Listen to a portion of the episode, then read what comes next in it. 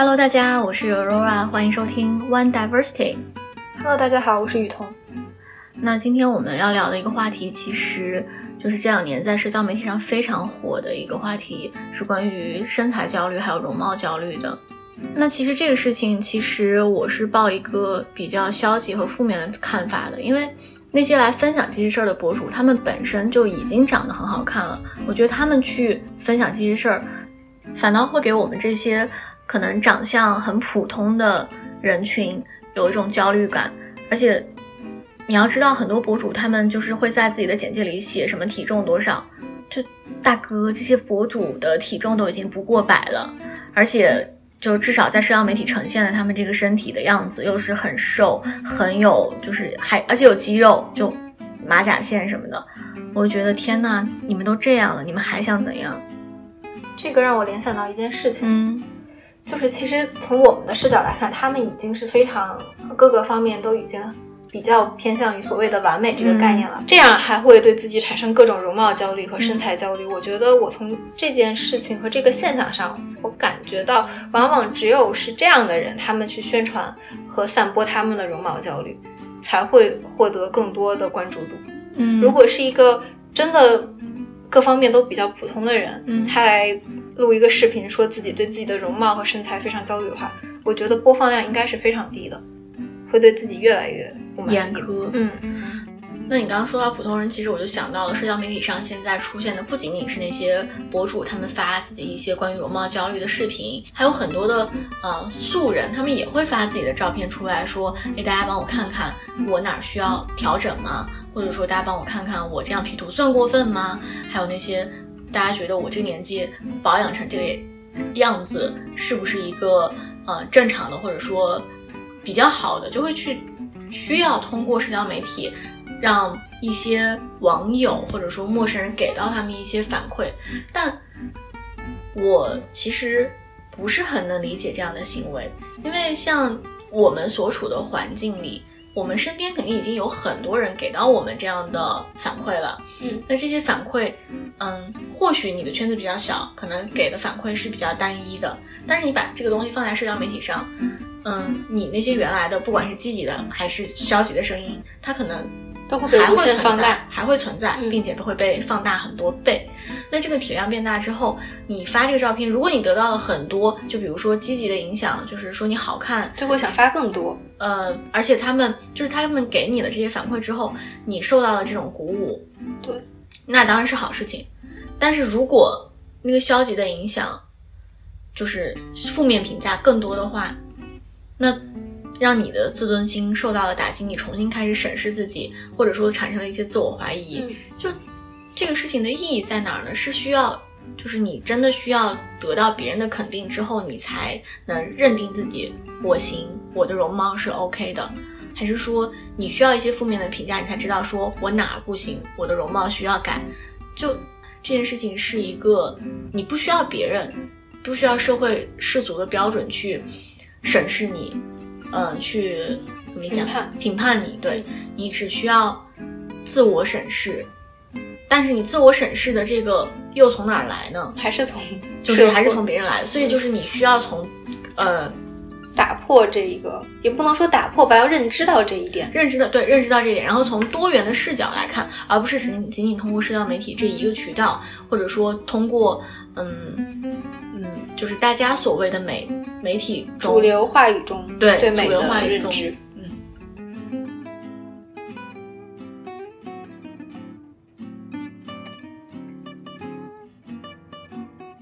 我想到的一个人，就是很有说服力的，是杨天真。嗯，因为他是一个算在娱乐圈还挺出名的人。那关注娱乐消息的人，应该很多人都会听过他的名字。然后我也相信。你如果去翻一下他的微博，你会发现他发的照片或者一些视频下面会有人评论说，嗯，要是他再就是说跟他建议对建议说你再瘦一点就好了，或者说你在哪里怎么样就更好了。可是他并没有为之去做一些整容手术，没有去为了迎合这种大众的审美而对自己的身材进行重塑，嗯，反倒是去。呃，他抓抓住了自己的特点，对，创立了一个新的大码女装的品牌，侦查到了市场上所缺缺少的这样一个趋势，呃，这样一个市场。对对，女性的这对这个群体的这个关注，嗯，所以他作为一个有话语权的人，其实我觉得是一个很好的榜样，嗯，为就是身材或者说容貌并不在普世的审美范围内的这些人嗯发声和做榜样，就觉得说。我这样也就杨清真有一句话我很喜欢，她在当选维密的这个呃类似形象大使的之后，她会说，我觉得我这样也是性感的呀。就性感有很多种定义，不一定说什么我们聊到的，嗯，可能丰臀、嗯细腰才是性感。所以杨天真她有在一定程度上打破传统的这个男权视角下的，或者说男性主导的这个社会的视角下对于女性的美的这种定义，我觉得这一点是，嗯，可以就是重新审视自己的一个很好的方式。那杨天真其实就在我看来就是一个很好的榜样。不能够告诉所有人说我们都要喜欢胖子，或者我们都要喜欢长得并不好看的人。我觉得没有办法去做这样的号召，只能告诉我们自己，我我们这个世界上存在着身材好的人，也存在着身材胖的人。但是胖并不是差，胖并不是错，这是你的身体状况，你就拥抱自己的身体状况。很多女孩子可能面对这种攻击或者嘲讽的时候，她的反馈是害怕，是受到了伤害。我只能建议每个女孩子去想办法保护自己。只有让我们自己内心更强大，我们才能抵抗这种攻击。我觉得这不只是在东亚社会会有这种对白幼瘦的追求，嗯在欧美社会，他们对那种所谓健康的，呃，小麦色肌肤，嗯，可以说丰乳、翘臀，对这种东西，他们都会有非常痴狂、痴狂的迷恋的追求。我记得我当时刚来英国的时候，我觉得自己比较瘦弱，身体不太好，我就去健身房。当时我的健身教练就跟我说，这种希望我是不是希望把自己练成欧美社会里所追求的那一种身体？美，嗯对他给我看了一张图，我现在印象都非常深刻。就那种身材，肯定是我从小到大生长的社会非常苛责的那种身材，因为他可以说是嗯小腹很突出啊，或者说甚至是呃有一些虎背熊腰的感觉。嗯但是他说这是在他们社会里最被认可的身材。我这样练了一段时间以后呢，我就发现自己对自己的身体产生了很多的疑惑。嗯我不知道自己到底是在追求健康，还是在追求一个所谓的西方社会中健康完美的身体。我们好像现在总有很多社交媒体上在宣传说西方的这种健身的方式啊是非常健康的，嗯经常会把它与我们所提倡的白幼瘦对立。但是我觉得，以一个辩证的角度来看呢，不论是白幼瘦，还是欧美社会追求的这一种健康的身体，嗯，是有点前凸后翘那种吗。呃，对，前凸后翘就是比较夸张的吧，就那个，对对，丰臀，其实，嗯，那种身材也是很难维持的，都是在迎合社会对审美的一种需求，需求嗯。那我虽然没有去过健身房，但我跟你一样对自己的身体身材其实也有很多的困惑吧。我不能算焦虑，就是我不知道，就好像大家一直审美在变，以前希望女生是就是刚才讲到的白幼瘦的这种美，然后现在又趋向于一种就是很所谓健康的健身的身体。然后在英国之前，在来英国读书之前，其实我没有很关注我自己的身体，我更多就是关注它的形状、形态看起来是什么样，以及我只有在我可能生病感到疼痛的时候才会关注到它。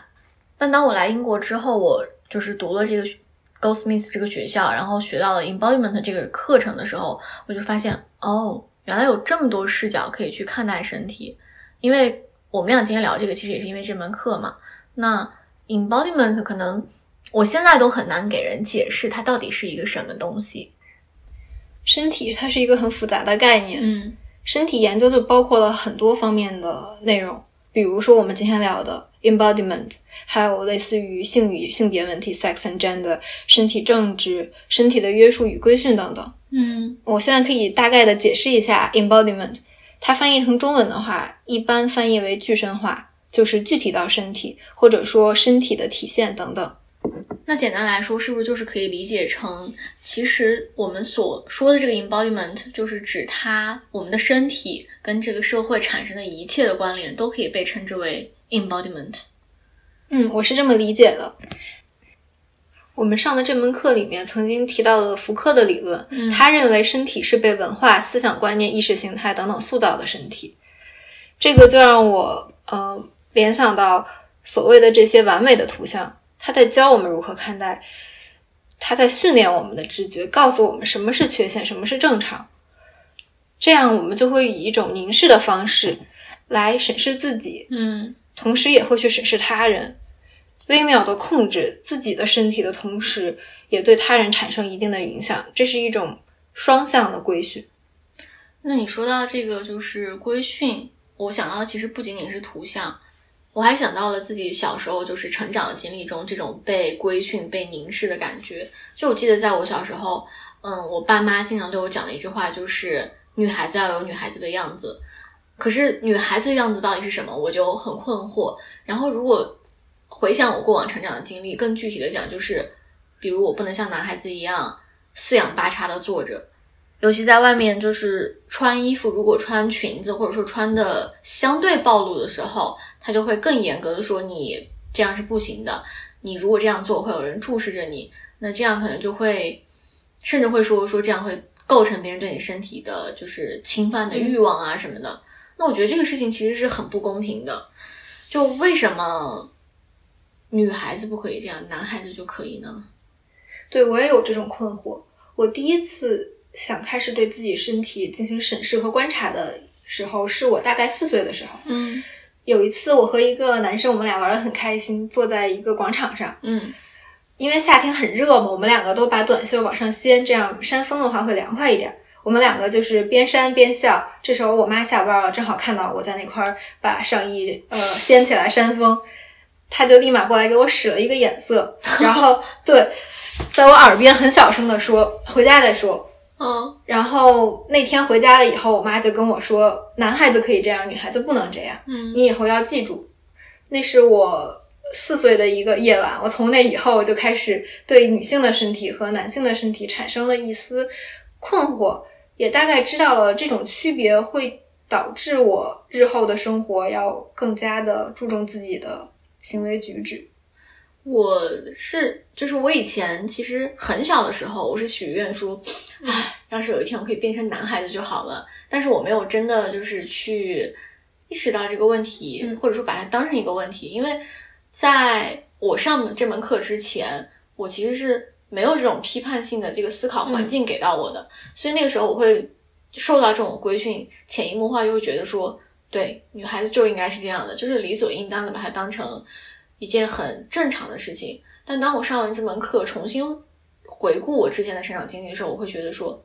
为什么呀？为什么女孩子要受到这些规训？就会觉得很不公平。我记得当时我还问我妈，为什么女孩子跟男孩子不一样？嗯我们的上身不是长得都一样吗？嗯，因为那个年龄嘛，确实是这样子的。对 好的，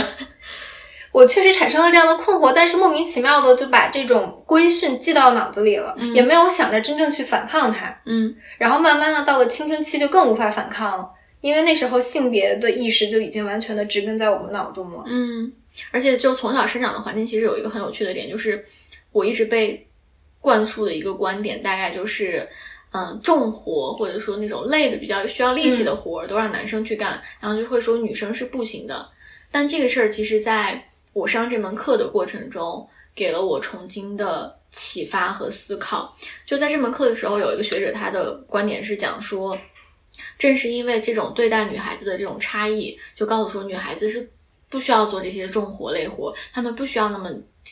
那么高强度的体力训练，然后从而剥夺了她们可能本来拥有的这份力量。嗯，就我就不禁想到，我朋友是这样的例子，他从小他爸爸会让他去搬里面油，就她嗯她是一个东北女孩，她本来就骨架比较大，然后他们家那会儿是住楼梯房，楼梯房她自己米面油都是从一楼一个人搬上他们家可能六楼七楼的样子。然后上大学之后，我就觉得她很牛逼，因为她可以帮我，就是两只手拎两个二十公斤的行李箱。嗯，我就觉得哇哦，真是个壮汉。然后最最经典的一次事情是我们当时就是在有一次在机场的时候，我们班有个男生找他求助说：“徐姐，你能帮我拎一下箱子吗？”嗯我就觉得哈，这样也行，因为在从小的这个就是嗯教育形态里面就觉得说这些事儿都应该是男生的，嗯女生是不行的。但是他让我突然意识到说，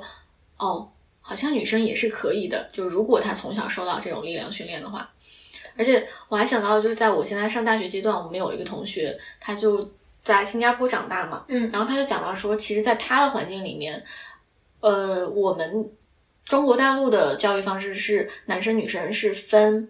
八百米和一千米的，但是在新加坡，男生女生是不分一千米的，而且是这样的？，对，而且在体育课上，就是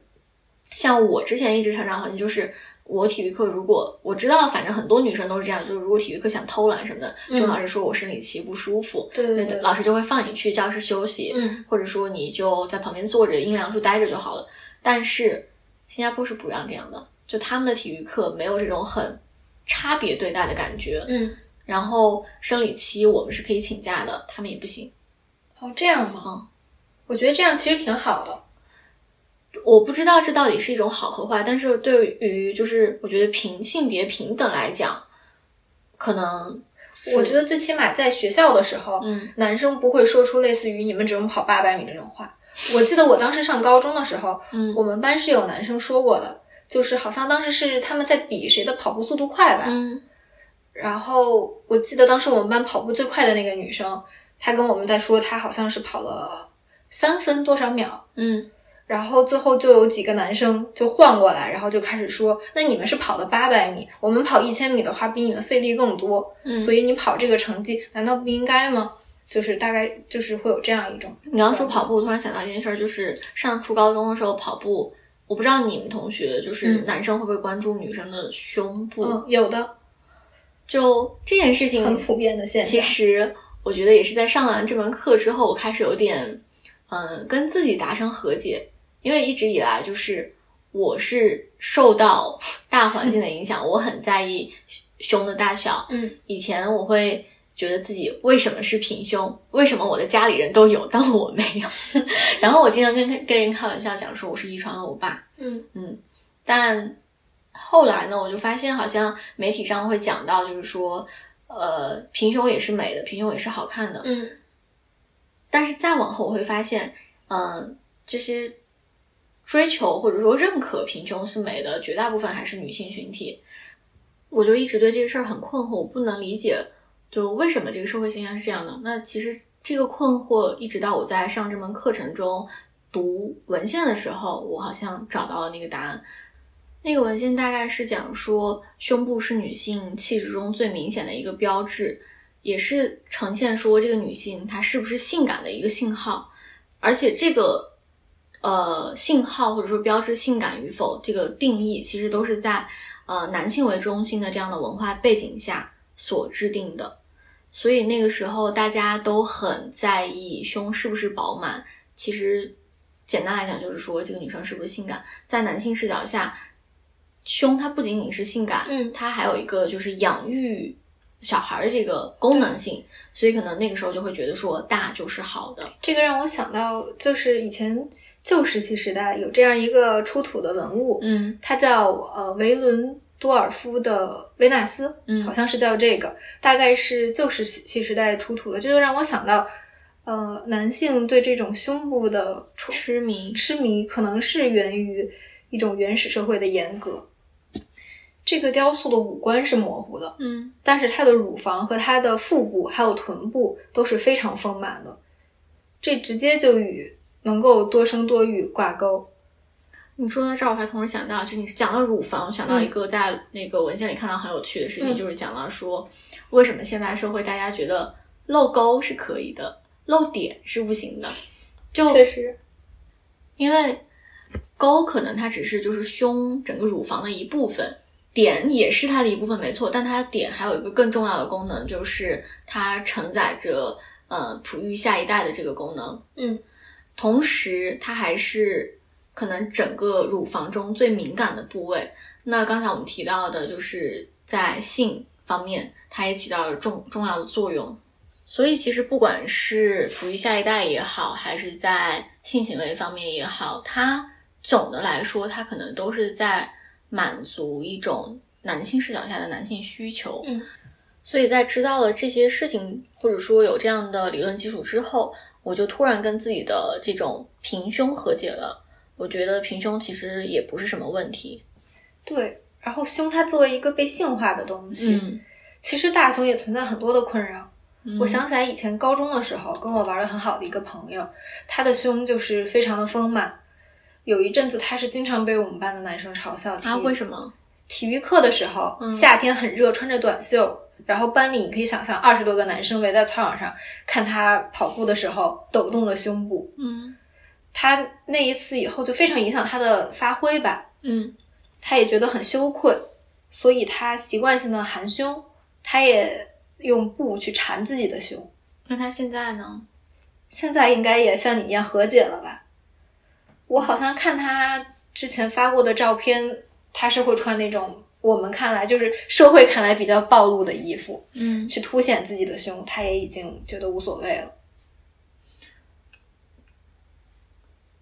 我不知道，就是他现在是真的和解，还是说就是，嗯，因为年龄增长，其实胸器嗯。凶器就，我也有这种想法，嗯。虽然我不太了解他是真的与自己的身体和解了，嗯。还是在迎合社会的一种审美。就是他去以前可能是觉得说胸是一个就是需要被藏起来的东西，是因为在初高中阶段处他处在一个就是他有别人没有的这样一个阶段，会受到格外的关注。嗯但现在就是可能随着年龄增长，就是能接触到更多有胸有丰满的胸部的女生。那在这样一个社会环境下，就你刚刚说到的性化或者是胸作为物化这样一个嗯层面来讲，可能大胸会变成跟学生时代比起来，它会变成某一种优势。没错，嗯，所以你刚刚讲到说和解，我不知道他是不是我也不太清楚。我希望他是跟自己和解了。嗯我觉得不论是大胸还是小胸，都或多或少的在青春期被内涵过，对。对自我产生过怀疑。所以就通过聊这个事儿，我就因为我跟自己和解了嘛，嗯，我其实就想跟更多那些还很在意这件事儿的女生讲说，呃，如果你们是为了呃取悦男性，或者说呃满，对，就是取悦男性，那你去隆胸或者说整容这件事儿大可不必。但如果说你是为了追求自己的你觉得的美的话，那或许是可以去做这件事儿的。我有一个想法，嗯我觉得这种认为的美，嗯其实也是被塑造出来的。具体怎么说？有一个理论学家吧，好像是波尔多，他大概说过这样一个问题，就是我们的身体是图像和自我认知的混合体。嗯有一篇文章中是这么说的：嗯很多进行整容手术的女生，她们是觉得自己是在往本来应该长的样子那个方面去整。嗯，但他们本来这个样是，就是这种意识是怎么来的呢？我觉得是被社会上的这些图像驯化的，你指的图像是说，呃，就是社交媒体上传播的这一种，嗯，包括包括我们一开始始说过的这种有关容貌焦虑的视频。就是这些公众人物有话语权的人告诉他们，他们是什么样才是好看的。是的，嗯，那其实我们，那所以我刚才说的就是美这个观点，其实是有的辩驳的，并不是说我们以为的美，它就是真的美。这个美怎么而来的？我们可能就是在我们真的要去做整容手术之前，或者说我们在嗯塑造自己的形象之前，我们可以去更深思一下这件事儿，然后想想我们有没有必要去做这个事儿，对吧？那这样的话，也就是我们今天节目想讨论这个内容的一个初衷，就是用更多的视角去审视我们的身体，以及让更多的人去思考这件事儿是不是必要的。或许我们现在所处的这个环境，就是还是要处在一个女孩子就不应该在半夜出门，女孩子就不应该穿暴露的衣服，女孩子就不应该叉着腿坐着，女孩子也不应该这样那样。嗯，到了一定年纪就要做什么样的事儿，就这些对于社会、对于女性的规训、对于女性身体的要求，嗯可能我们现在我们没有办法改变它，因为我们就处在这样的环境中，也是成长在这样的环境中的。但是如果我们每个人都开始有那么一点点意识，或许之后就会得到改善。在力所能及的范围内，嗯做一些微小的改变，让自己更舒服一点。我觉得这个是很重要的。就比如说，还可以引申到化妆的问题上。嗯就有人说过嘛，我化妆是为了我自己开心，嗯，不是为了让别人开心，不是为了给别人看的。但是这或多或少的也都是包含了自己对外界目光的一种渴望和一种希望被接纳的一种态度。真的吗？我化妆，我我以前不化妆，我最近化妆是因为学术压力熬夜熬的，熬夜熬的，觉得我但是这个也可以分两个方面来讲，就有一些，比如说喜欢啊，对，就是我觉得我化妆是为了自己给自己看的，但是如果我完全不在意别人的目光的话，那就我就是最近就是憔悴了呀，对就没有必要化妆。所以我们要推广的就是这种态度啊！嗯我想画的时候就画，不想画的时候就不画。有一些你知道，在韩国社会，哦我知道，就是认为你如果不化妆就是不够尊重不尊重人。嗯我记得我有一个朋友吧，他是教外国学生汉语，嗯他给一个韩国学生上课，第一节课他真的早上起得太早太累了，他没有时间化妆。嗯结果那个韩国学生就比较冒昧的问了一句，就是说，你们平时中国女生早上起来都不化妆的吗？嗯他当时跟我说这个时候，有一点觉得被冒犯到了，因为毕竟我觉得在我们的社会里面，女生不化妆还是一个比较普遍的现象。就是如果太累太忙的话，就正常啊，就正常的工作的情况下，不会说觉得你不化妆就是不尊重人。嗯我觉得这样的态度和状态应该被推广。对，但是现在在就是工作场合，嗯，至少我看到的社交媒体上的信息，还是在想说你要化妆才能展现出，就是那些广告商业信息，他们会表达说你要怎么样，你才是一个类似什么精致的女人啊这样子的，就是这种信息还是存在，就会让我在潜意识中觉得。嗯，出席正式的场合，我需要可能有一些得体的衣服、得体的容貌。是的。嗯但我觉得比较乐观的一点吧，我觉得我身边的很多朋友已经越来越认识到这一个问题的存在了，他们意识到自己应该更关注自己的感受，而不是说为了迎合外界的态度。他们，我觉得像我也是，会在正和正式的场合嗯，会去打扮自己啊，或者说我也会。对注意自己的容貌。但是有时候觉得今天状态不对啊，或者说什么时候就不会去逼迫自己去化妆或者去在乎自己的身体。嗯其实我们今天做这一期内容呢，并没有什么非常宏大的理想，不是说去推推翻这样的制度呀，或者说推翻这样的一种审美的标准标准。嗯我们想做的就是在我们可以的范围内去让大家有这样一种意识，就是说，呃，去审视一下我们一直以来接受到的信息，社交媒体传递给我们的美，社交媒体给我们，也不能说社交媒体，就我们周包括我们周围的这些人，他们传递给我们的，我们应该成为什么样，这个事儿，到底是不是本来就该发生，是不是理所当然？你有没有发现，在小红书嗯上面刷过一个类似的视频，它就会给你推更多这样的视频，嗯然后慢慢的你就会越来越焦虑，会开始思考自己的身体是不是不够好，自己的是不是不够精致。嗯但是慢慢的，从我们今天讲的这些内容来看，包括上完这节课以后，嗯呃，上完这一门课以后，我就发现有些事情可以从另外一个角度看待。可能这些给你不断推广的这些视频，它就是消费社会想要规训人的身体的一种方式。我觉得这是我们今天做这一期内容的一个小小的一点建议。